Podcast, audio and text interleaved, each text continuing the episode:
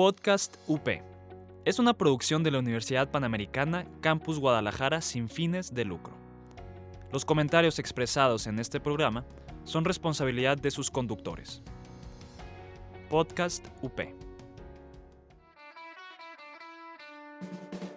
Estás escuchando Podcast UP. Encuéntranos en Facebook como Multimedia UP. Hablemos de ecología. ¿Qué puedes hacer para mejorar tu ciudad? Entérate cómo puedes ayudar desde tu propio espacio. Esto es Greencast.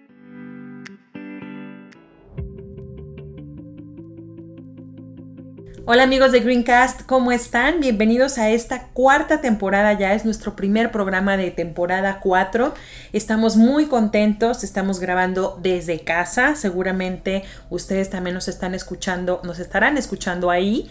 Estamos en el mes de agosto de 2020, estamos atravesando esta situación de pandemia y bueno, pues nos obliga a empezar nuestro programa y nuestra temporada desde casa.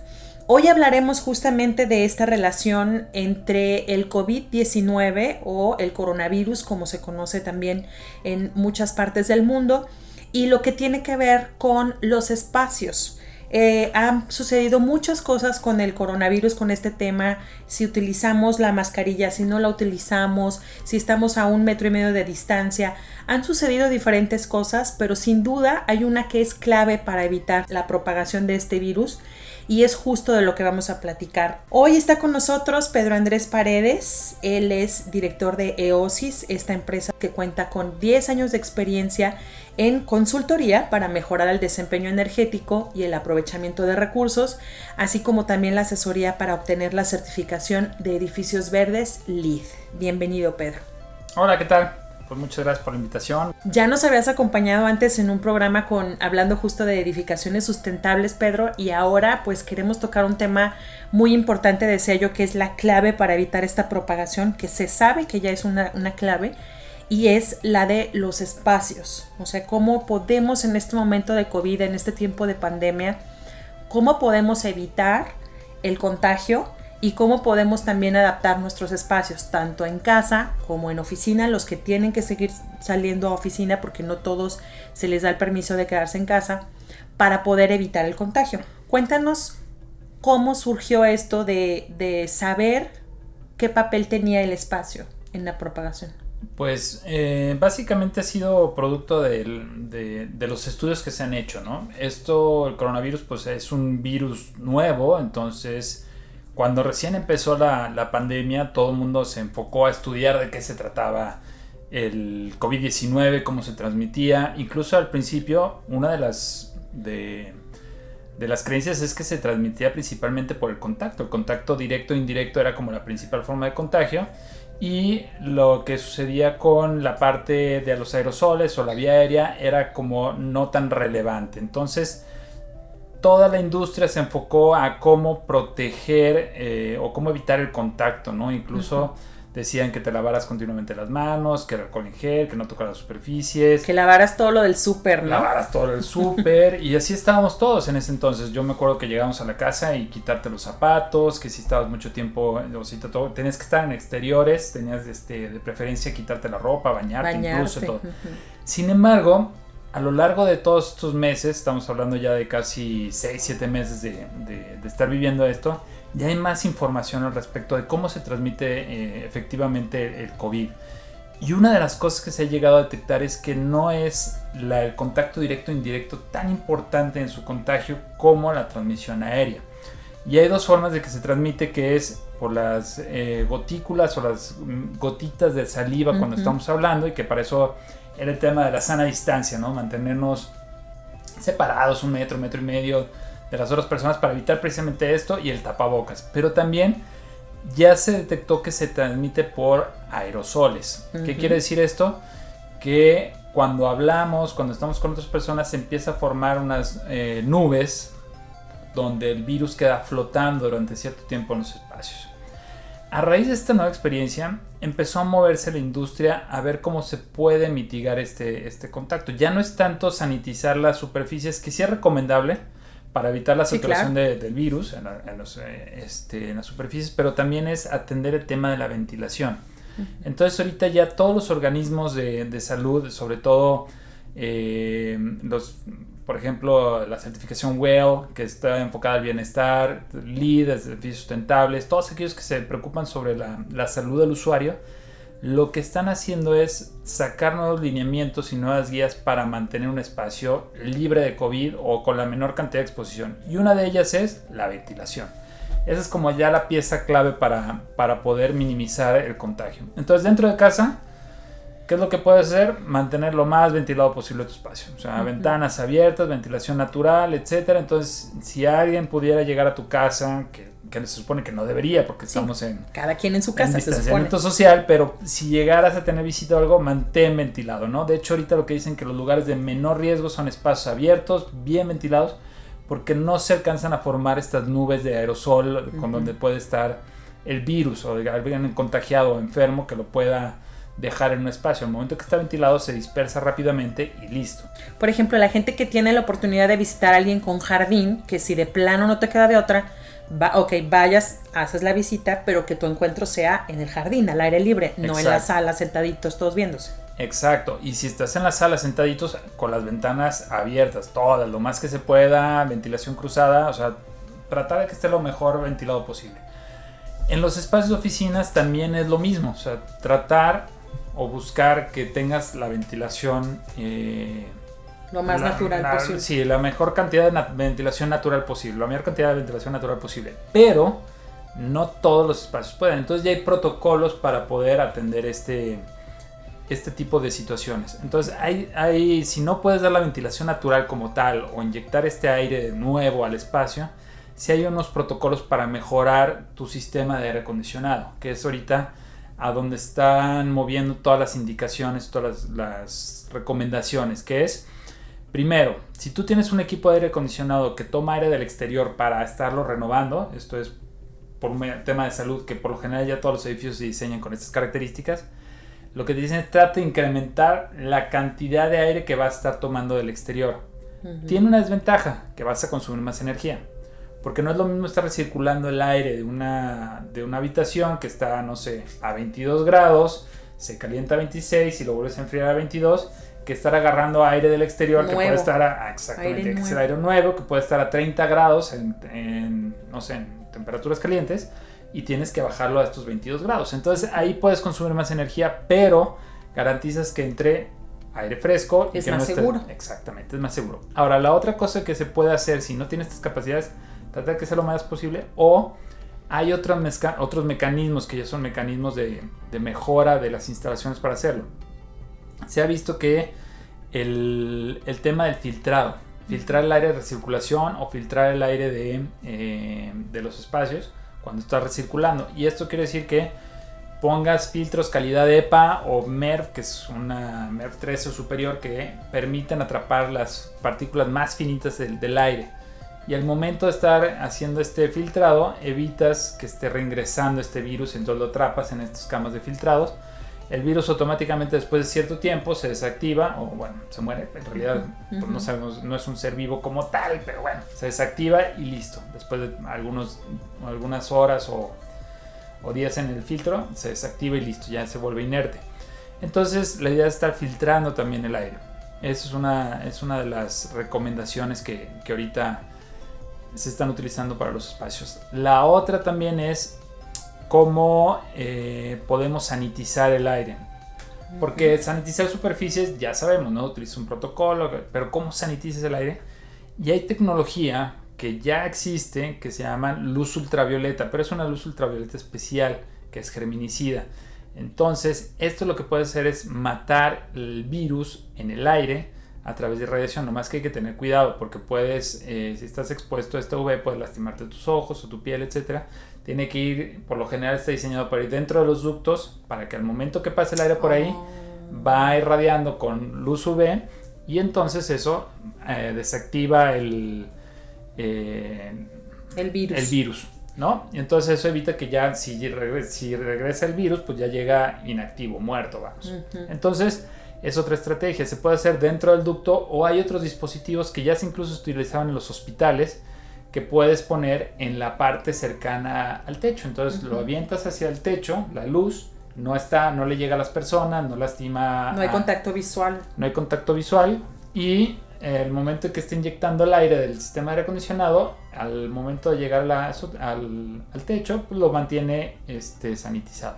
Esto se me hace muy importante porque lo primero que sucedió cuando empezó la pandemia, ya no le decimos cuarentena, ya le decimos ya la pandemia, llevamos muchos días dentro, pero lo primero que hizo la gente fue ir por cloro y por el Lysol, ¿no? Por Sí. estos aerosoles, el Airwick, estos productos que, que se supone que eliminan todas las cuestiones en el aire, pero pues que al mismo tiempo te están dañando los pulmones de una manera impresionante. Entonces, quienes estamos en nuestras casas, que no tenemos estos aparatos de, de aire acondicionado, porque aunque muchas casas sí cuentan con ellos, pero en caso de quienes no tienen el aire acondicionado en casa, funciona un ventilador normal. Sí. ¿Cómo, cómo podemos hacer? O, na- o nada más con abrir la ventana ya. Pues prácticamente con abrir la ventana y que esté moviendo el aire. Eso es como la- las condiciones. Y ahora, si estás en tu casa y llega el virus por alguien, algún portador, pues es simplemente este, usar cubrebocas. Si está la persona de visita que use cubrebocas, tú también, minimizas. Abrir ventanas, si se va la persona, a lo mejor ventilador y listo. Si quieres limpiar superficies que estuvieron en contacto con esta persona, lo puedes hacer, este, pero sí hay que tener cuidado con el uso de ciertos eh, compuestos de limpieza, sobre todo Lysol, principalmente cloro, que sí pueden llegar a afectar las vías respiratorias. O sea, si abusamos de todo como, como cualquier otro tipo Ujú. de producto, si abusamos podemos hacer este, podemos producir más mal que bien. Y algo bien interesante que, que nos ha tocado trabajar con algunos clientes que empezaron algunos de sus empleados, usuarios del edificio, a presentar casos de neumonía química. Cuando empieza la Wow. pandemia, empiezan a utilizar estos productos, a limpiar superficies cada media hora, cada hora, con- pero estar inhalando Inhalando. los vapores de los desinfectantes, etcétera, si no tienen ciertas características de seguridad para ese uso tan intensivo, empiezan a afectarte la salud. Entonces eso empezó a producir la neumonía, que es la que queríamos evitar producto del COVID. Entonces no, no era una otra, sino te está haciendo más daño la- el remedio, ¿no? Afortunadamente, como te digo, ya eso ya no es tan importante el, el tener sanitizada la, La superficie. la no- superficie no como tal. tanto Ahora como que- el aire. Exacto, ahora hay que preocuparnos por el aire. El aire, pues, ahorita los sistemas efectivos es o filtrarlo o de irradiarlo o sanitizarlo con luz ultravioleta. Son los dos mecanismos que actualmente están disponibles. Y en casa mantener la ventilación, o sea, tratar de aprovechar la ventilación natural y listo, ¿no? Ahorita, por ejemplo, muchos de, mm, bueno, algunos de los proyectos que apenas están desarrollándose ya están atendiendo esto. Eran proyectos que estaban planeados para hacer un espacio de oficina convencional con su equipo de aire acondicionado, etcétera, y ahorita ya estamos modificando ese proyecto. Ya Ujú. ahorita estamos viendo cómo podemos meterle ventilación, evitar el uso de aire acondicionado, recircular el aire, sistemas de... Si tenemos que estar haciendo todos estos sistemas ahorradores. ¿Qué es un sistema ahorrador de aire acondicionado?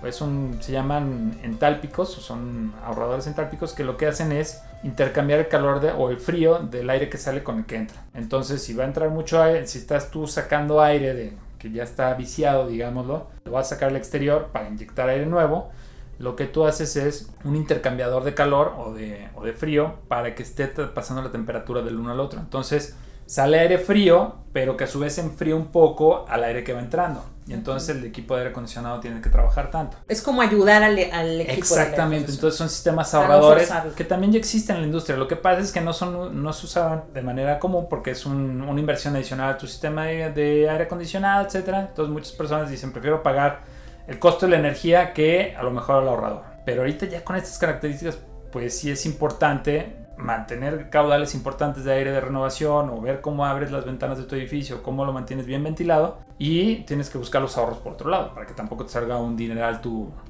tu cuenta de electricidad, ¿no? Entonces ya empieza a hacerse muy relevante este tipo de, de sistemas.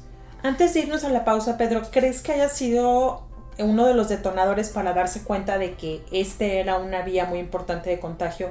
Habría sido lo que sucedió en Nueva York, porque Nueva York dio los, unos números altísimos de contagio y si nos ponemos a ver, pues prácticamente todos sus edificios están sellados, o sea, no abren sus ventanas. Puede ser, ¿eh? O sea, no, no dudo eh, que haya sido un vector importante. También está el tema del transporte público, que es ahorita también otro de los Claro. principales detonadores. Los hacinamientos, pues son ciudades muy densas. Nueva York es una ciudad muy densa que está todo el mundo muy pegadito, pues. Entonces es más fácil que, que haya este tipo de transmisiones. La gente convive mucho. El factor para que crezca esto. Yo digo, yo no soy un especialista en, en epidemias, pero de lo que he leído, lo que he estado investigando, sí es un factor importante el estar en espacios como oficinas donde sí el aire pues está recirculando y puedes hacer una dispersión importante de- del virus. Sí, pues como dices tú también, en un metro, pues hay ventilación interna, ¿no? Entonces también hay que poner atención a ese tipo de ventilación. Digo, las autoridades deberían de poner atención también a eso. Vamos a hacer una pausa y regresamos. Estamos hablando de espacios anti-COVID, cómo podemos hacer un espacio mucho más neutral para evitar este virus y pues tampoco que no nos genere hacer grandes gastos. Vamos a ir a la pausa y volvemos a Greencast. ¿Crees que el género K-pop es muy difícil de entender? Nosotros te lo contamos todo. Escúchanos en Corean Subtítulos.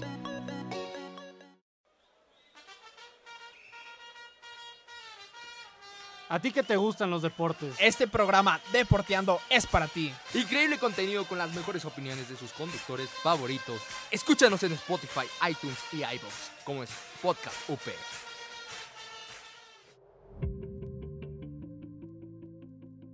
Estamos de regreso platicando con Pedro Paredes, él es director de la empresa EOSIS, una empresa eh, consultora para mejorar el desempeño energético y el aprovechamiento de recursos, que curiosamente Pedro, pues ustedes se dedican a esta parte de la ecología, de que el espacio no genere un impacto en la naturaleza o de que genere el menor impacto posible en la naturaleza, en los edificios, en las construcciones, pero pues COVID, ¿no? Y entonces el COVID les ha cambiado, ¿cómo ha cambiado el proceso en, en la empresa?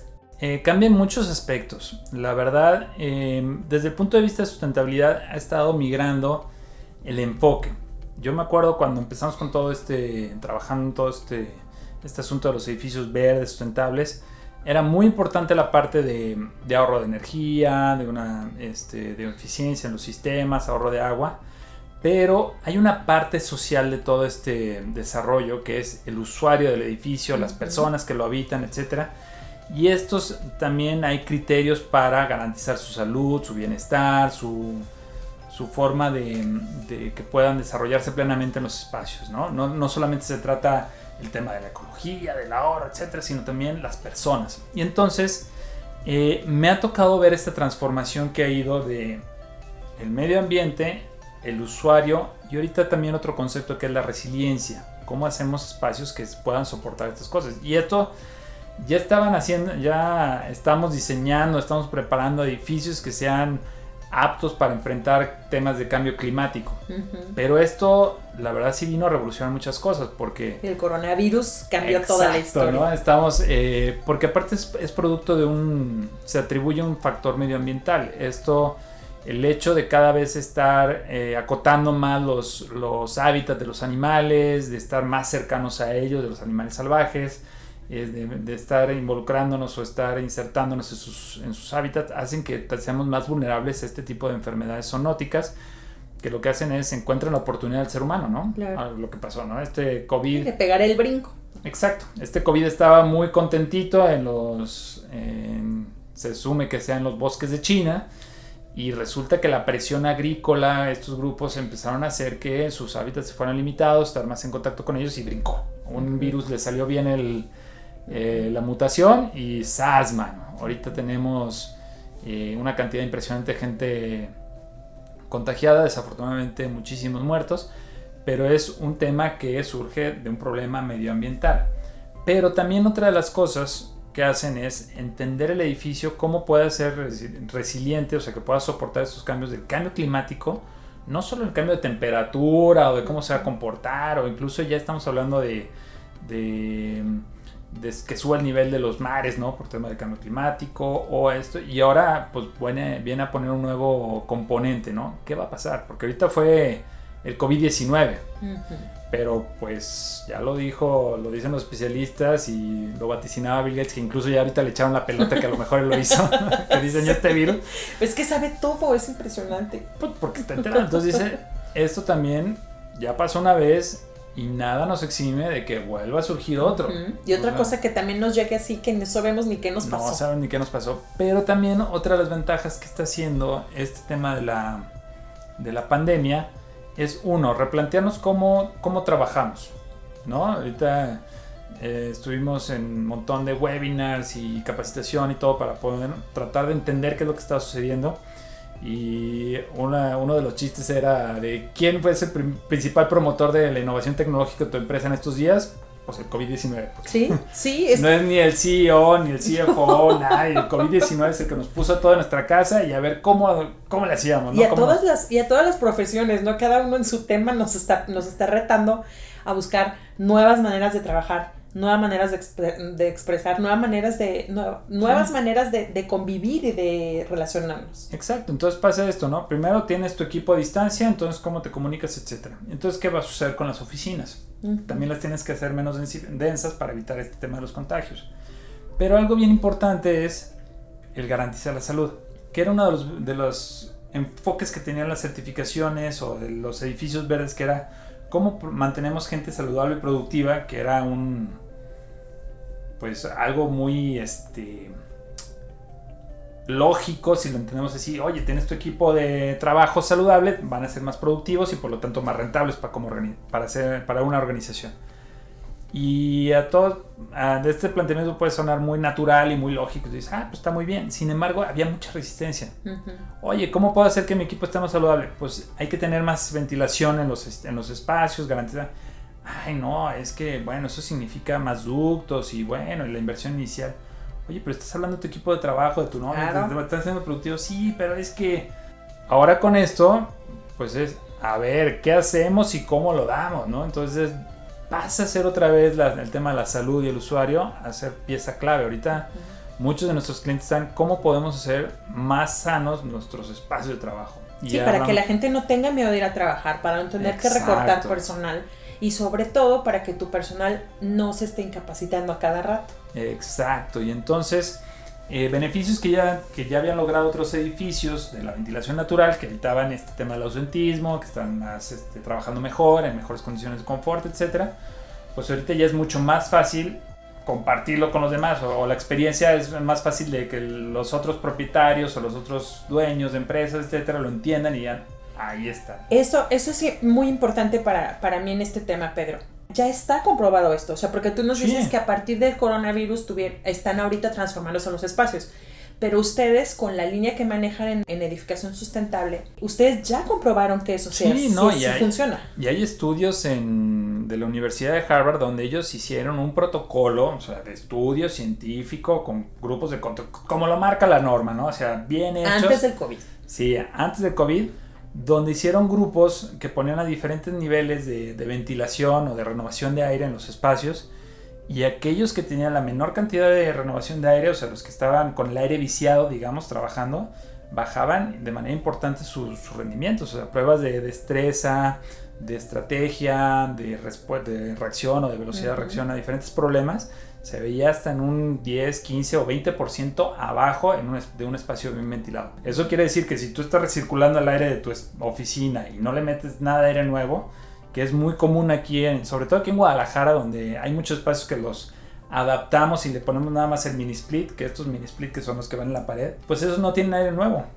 Entonces, nada más recircula. No más recircula el aire. Entonces, cuando se empieza a saturar de dióxido de carbono, de este aire que estamos exhalando todo el tiempo, las personas dejan de ser productivas. está está probado científicamente, ¿no? Entonces... No, sí, sí. Yo con la experiencia que tengo en las cabinas de radio, bueno, era a cada rato porque además lo que la gente no piensa a veces es que no solamente es el aire que está recirculando, sino el material del que está hecho el espacio que anida muchísimos hongos y bacterias. Es que viene otro componente. Ahorita yo estoy hablando nada más del efecto que tiene el dióxido de carbono, que es lo que estamos exhalando continuamente, que cuando se satura, empieza a caer tu productividad, ¿no? Por ejemplo, un espacio bien ventilado, su, la cantidad de dióxido de carbono está como en 600 partículas por millón. Es un, es un número que, que más o menos es una idea. El promedio mundial está como en 400. Una oficina que ya está saturada está en 900 mil más o menos. Y ya tu productividad a partir de las 1000 es cuando empieza a caer. Y ahí eh, en los mismos estudios que ahorita ya lo, lo están haciendo a nivel mundial para ver cuál es el efecto que tiene. Y hay oficinas que hasta llegan a niveles de 1200, 1300, 1400, o sea, 3, 4 veces la, la cantidad adecuada de, de dióxido de carbono. Eso es una. Y ahorita también lo que tú dices. Los materiales. El moho, las esporas, bacterias, etc. Eh, y es algo que también nuevamente pues no le poníamos mucha atención.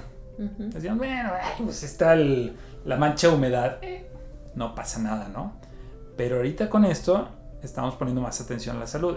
Y por ejemplo, esta estrategia del, de la luz UV que decía hace unos momentos fue diseñada, porque todo esto ya existe, eso fue diseñada precisamente para batir el moho y las bacterias en los equipos de aire acondicionado, sobre todo en, la, en los ductos o en la inyección, porque hay muchas veces con la misma cambio de temperatura se empieza a condensar en los, en los serpentines del equipo de aire acondicionado, se empieza a condensar el agua y hace pequeños charquitos y es favorable para que se desarrollen bacterias. Hay una bacteria muy eh, habitual en los equipos de aire acondicionado que se llama Legionella, y es un tema de estudio continuo en la industria del aire acondicionado. Entonces, una de las estrategias era a través del luz UV estar controlando y también el moho y todas las esporas.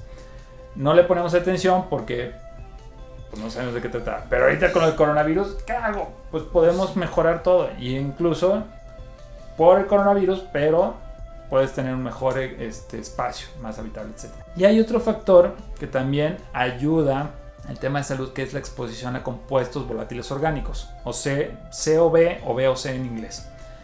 Estos compuestos volátiles orgánicos en la industria em, se conocen como aditivos que muchas veces se le ponen a los materiales, a los acabados, etcétera, para favorecer sus, sus propiedades, ¿no? Para endurecer resinas o para mejorar la flexibilidad de algunos plásticos, etcétera.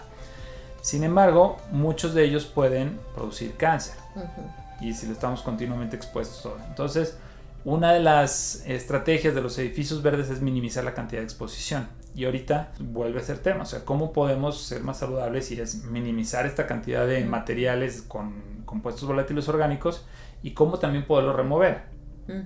Aprovechando que vamos a quitar el coronavirus, pues bueno, aprovechemos y quitemos también estos VOCs que, que pueden afectar nuestra salud. ¿no? Entonces, eso yo creo que pueden ser las, las lecciones que podemos aprender de, de esta pandemia, de, de, cómo hacer más saludable el espacio, no, no conformarnos con lo que ya tenemos, sino poder ir más allá, ¿no? Y este, pues yo creo que por ahí va ahorita la tendencia, ¿no? Hacer edificios más resilientes, muy enfocados a la salud, pero también cuidando el tema del medio ambiente y el consumo de energía. Oye Pedro, y antes de despedirnos, ¿Qué opinión tienes tú sobre las cosas que se han ido, entre las cosas que se han ido adaptando en la sociedad? Surgió esta necesidad del cine, ¿no? Que la gente no puede vivir sin el cine. Y también llega un momento en que dices, ya fue demasiado Netflix o Amazon Prime o lo que veas en tu casa. Y entonces, pues la gente se dio a la tarea de regresar a esto que conocimos hace muchos años, que es el autocinema. ¿Qué opinión tienes tú del autocinema? Pues. ¿Crees que es una buena idea?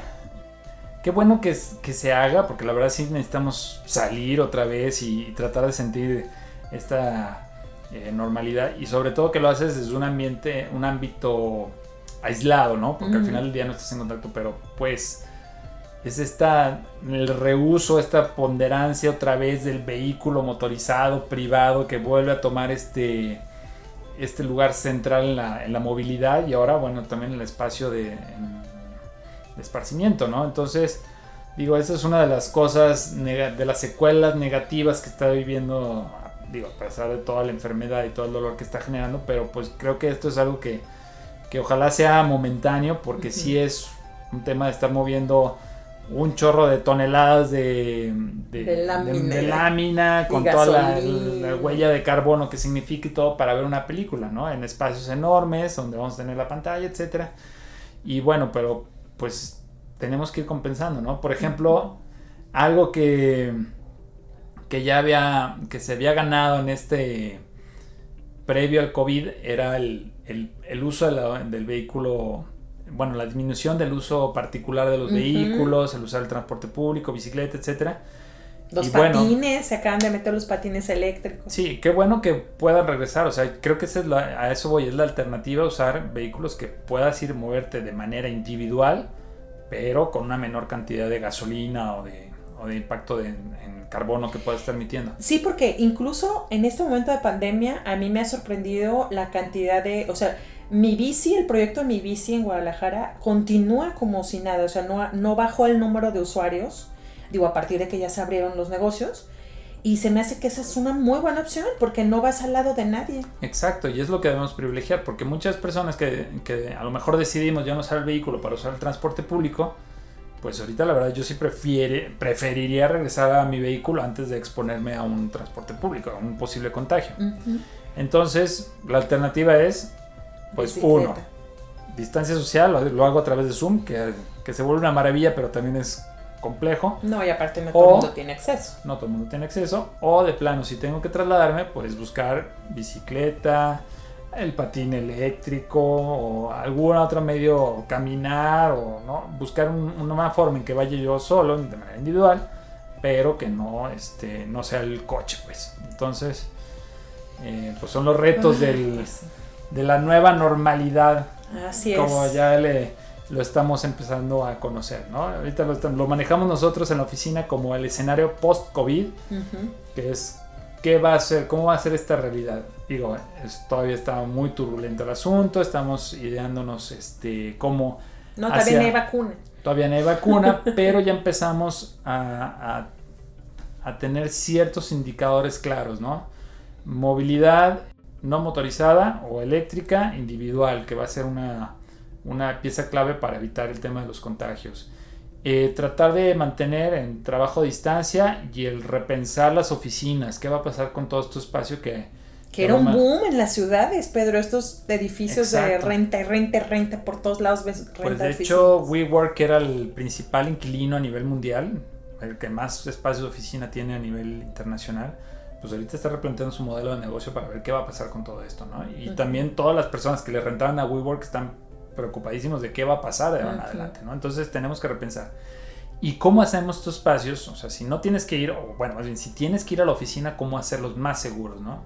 ¿Cómo los podemos hacer más seguros? Tener un sistema de ventilación, tratar de sanitizar con productos que no afecten la salud, eh, mantener el, distancia, el distanciamiento social o evitar las densidades importantes, usar el cubrebocas y este, la limpieza continua de manos, El etcétera, lavado. ¿no? Lavado continuo de manos.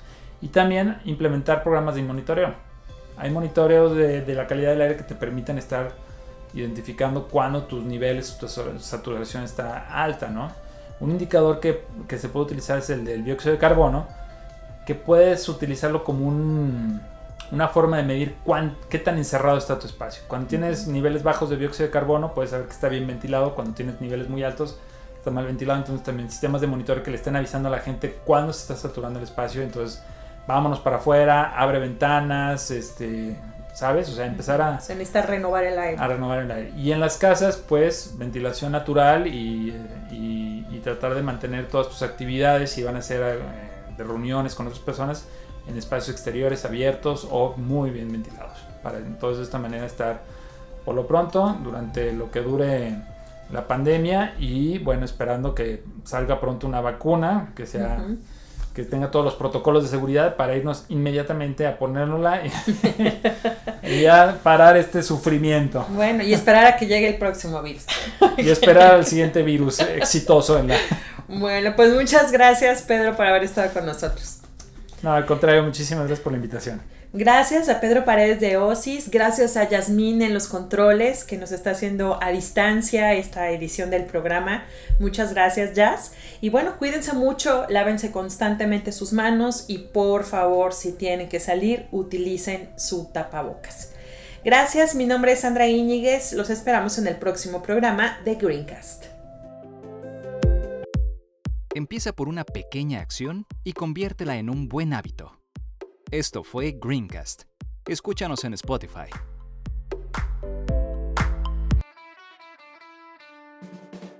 Estás escuchando Podcast UP. Encuéntranos en Facebook como Multimedia UP. Podcast UP. Es una producción de la Universidad Panamericana Campus Guadalajara sin fines de lucro. Los comentarios expresados en este programa son responsabilidad de sus conductores. Podcast UP.